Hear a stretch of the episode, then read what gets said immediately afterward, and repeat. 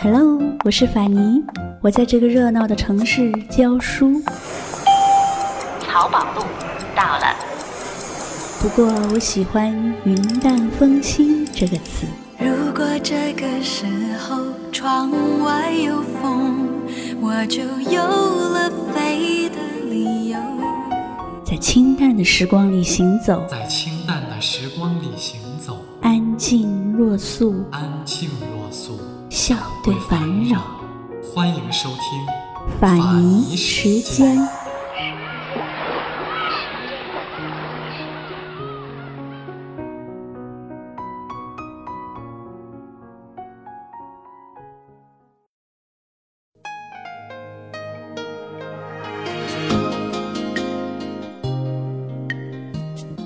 古人形容女子的美，大多会说“沉鱼落雁，闭月羞花，倾国倾城，花容月貌”。可年轻时候她的美，我认为以上的词汇都不适合。她是精致的，白瓷一般；她同样更是优雅的，不是牡丹，不是丁香，而是茉莉。在娱乐圈，真正可以称为风华绝代的女子并不多。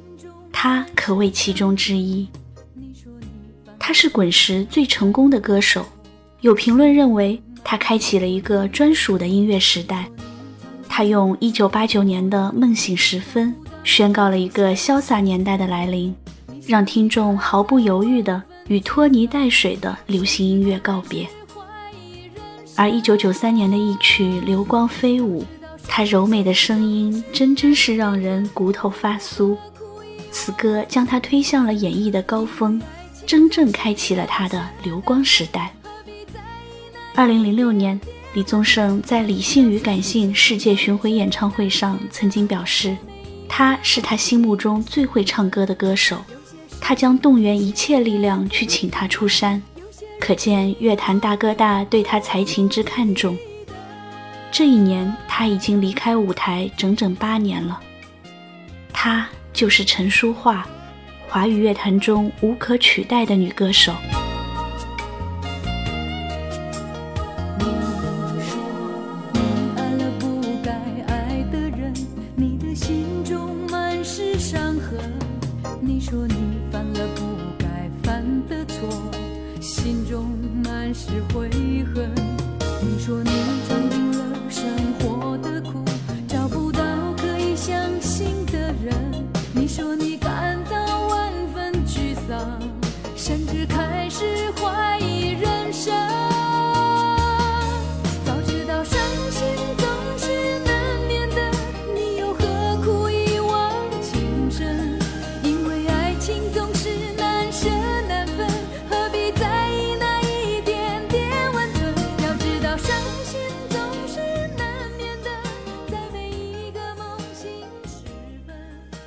九五八年五月，陈淑桦出生在中国台北，天生一副好嗓子。母亲望女成凤，为了培养女儿成歌星，辞去工作，全心照顾她。年仅八岁时，陈淑桦在台湾最大型的歌唱比赛中，以一首《个个满足》脱颖而出，获得冠军。九岁就开始录制唱片。七十年代末，陈淑桦正式出道。最早唱的是很民歌的东西，像《红楼梦》《最后一次携手》，都是很棒的歌。那时候的陈淑桦很朴素，歌虽然好听，却没有自己的风格。一九八九年，《跟你说，听你说》专辑发行，其中《梦醒时分》这首经典情歌，将陈淑桦的成熟女性代言人的形象推向全亚洲。MV 里，陈淑桦干脆的转头离去的经典形象深入人心，几乎所有人都知道了有这样的一位短发的都市白领形象的女子，在唱着女人寂寞的心事。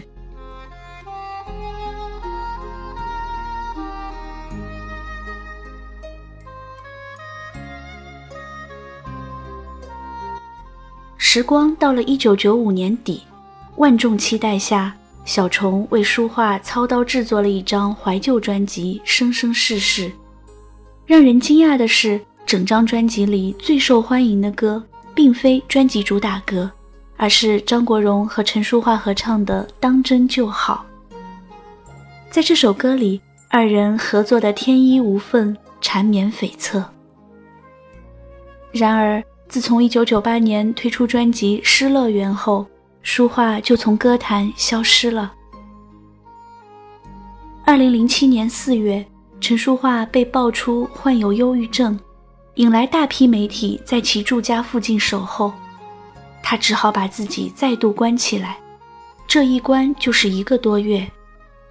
为了安全，家人还轮流照顾他，不让他离开视线。五月二日，陈淑桦悄悄出门，戴着墨镜，未施粉黛，显得十分苍白和瘦削。但其强调自己并没有得抑郁症，只是经济失调。二零零九年，有媒体在他家楼下拍到他的素颜照，喃喃自语地看着公告栏，面容憔悴，一如一个普通的苍老妇人，让人倍感凄凉。好友陈凯伦也对媒体透露，曾经多次到他家拜访，但都没有看到他，并且认为陈淑桦不能受到干扰，越平静越好。二零一零年八月，淑桦的父亲证实了陈淑桦病重的传闻。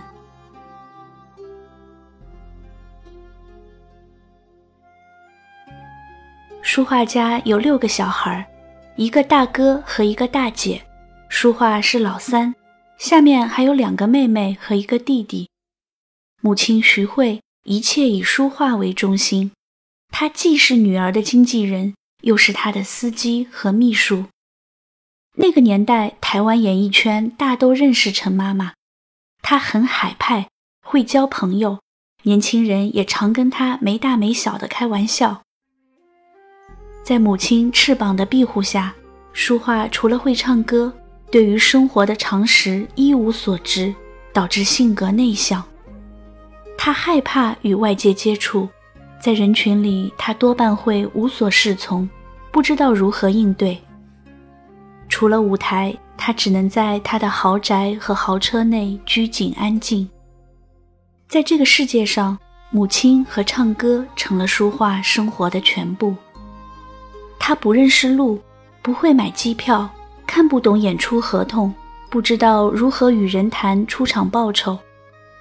不过这些也不需要他认知，因为母亲会替他打点一切，这其中包括他的爱情。舒化先是爱上了滚石的一个无名歌手，后来又遇到一位医生，可是这两段爱情都被母亲阻止了。理由是你还年轻，应把主要精力投入到唱歌事业上。于是淑桦只能作罢，他已习惯了对母亲言听计从。书画和时下大多数艺人不同，现在的艺人往往不择手段，想尽办法要让自己走红，红了就有钱赚。而淑桦是一个喜欢唱歌的女孩，八岁参加唱歌比赛，十岁灌录单曲唱片，不到二十岁就开始当职业歌手。唱歌只是他的职业，就跟当老师、公务员一样。虽说不想赚大钱是骗人的，但是个性怯生又保守的他，其实并不适合复杂的演艺圈。而且，舒化是一个完美主义者。完美主义者通常很在乎别人对他的评价，无论是外貌还是工作。不幸的是，他周遭没有人懂得开导他，教他如何释放压力和情绪。虽然唱歌曾经是淑桦的最爱，可是当工作变成很沉重的压力时，他会选择离开。这也是为何到后来他慢慢不喜欢和同事往来的原因，因为同事代表工作，而工作代表的是面对压力的痛苦和当一个公众人物的无奈。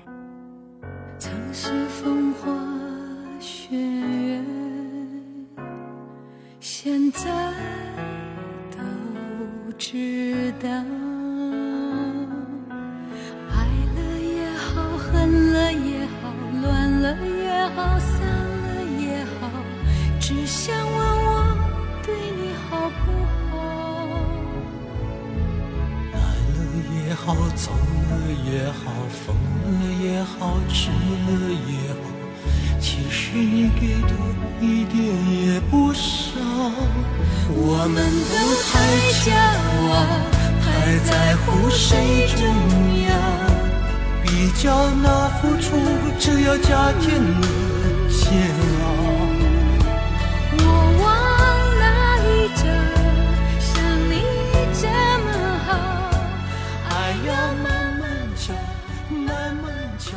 工作上累积了二十多年的压力和情绪，还未来得及疏通，接下来又是突然而来的母亲过世的打击。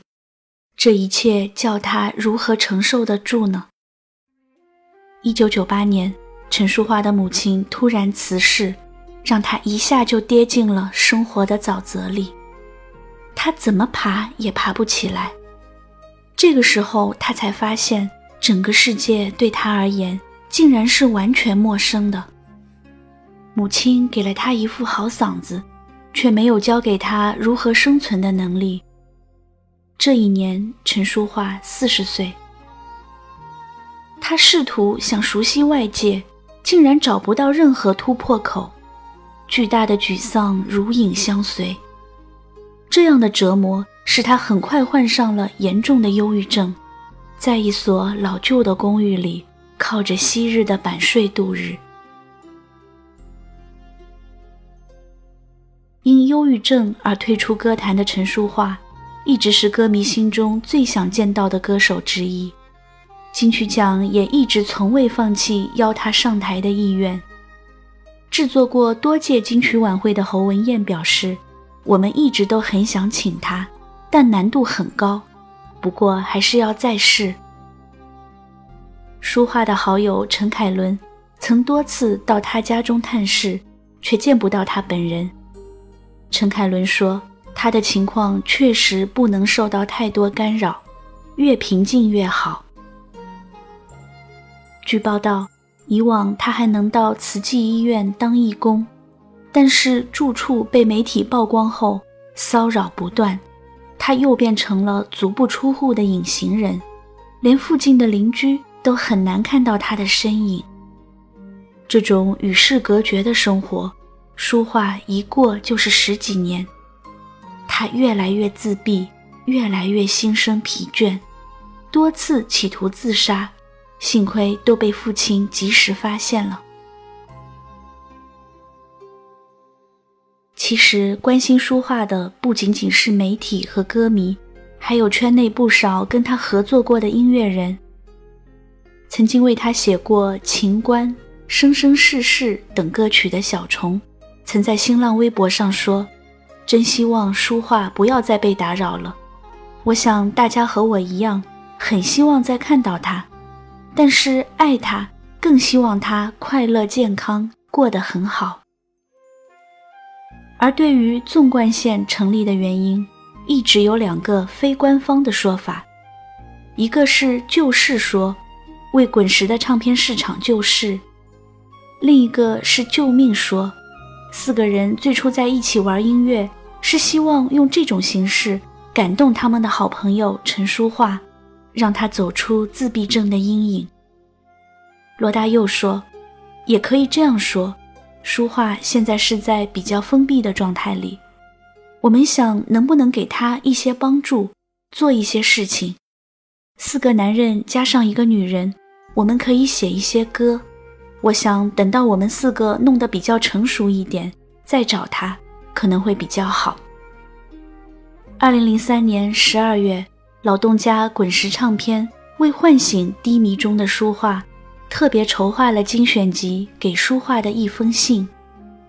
在这张专辑里，集结了陈淑桦在 EMI 和滚石时期十余张专辑中的城市情歌经典，从那一夜你喝了酒到梦醒时分，从滚滚红尘到生生世世。从孤单到爱的比较深，每一首都是撼动人心的时代金曲。在这张专辑的文案里，李宗盛这样写道：“书画，一切还好吗？但愿你已从失去母亲的深切哀伤里平复过来。不管我们乐不乐意，随着岁月增长，我们都得渐渐地去看见人生更完整的面貌。我们所有的获得或失去，恐怕都不是生命的本意，反而是经历了一切之后。”从而发现自己。这些年少有机会见你，在办公室碰见，也只是擦身而过，匆匆来去。记得小小黑黑的、臭臭的录音室吧？对我还在那里。记得不厌其烦、一再要你重来的小李吧？是的，我还在坚持。我要的自有道理。我仍然在为每一首歌、每一个艺人、每一个案子尽力，在绚烂舞台获人声名之外，尽力完成自己。好久不见了，书画，你在台下看吗？看小李变成真正的老李了，头发没了，胡子白了，人漂泊了，心沧桑了，却依然要大声唱歌。好像当年一样，没关系的，日子会顺顺的往下去的，我们会再见面，唱歌，就像当年一样。